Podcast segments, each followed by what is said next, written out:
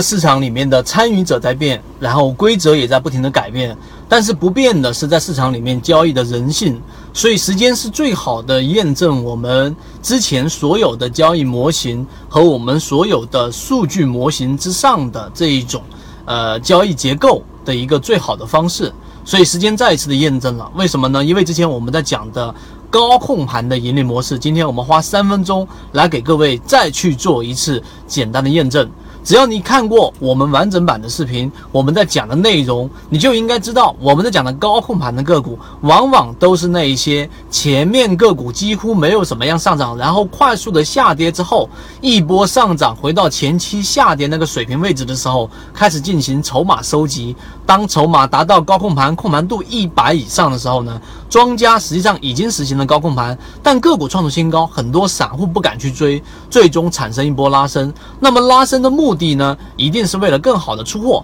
然后在盘整过程当中的反弹进行最好的出货。对于水井坊，我们从原来的在除权之后的。啊，差不多三四十块钱的时候，讲到了现在最高冲到五十一块钱。近期的调整，我们依旧告诉给各位，高控盘的个股它有一个非常强的特点，就是跌多少就会给你涨多少回来，因为它本身里面的资金它是有成本的，明白吗？游资也好，机构也好，它所有的资金它都是有成本的，并且呢，机构越大。它所受到的限制就会越大。那么我们主要去盯住的呢，以及我们控盘更多关注的呢，是一些相对资金压力它有，但是呢，啊，并不是大到那一种可以。啊，断断臂取义那一种类型，所以呢，我们找到的高控盘的个股水晶坊，最近这几个交易日，虽然说前面出现了将近百分之二十的下跌，那么从前面几个交易日的小幅反弹到今天的六个多点的上涨，再次验证了，如果说你做交易不去找任何的这一种安全模型的话呢，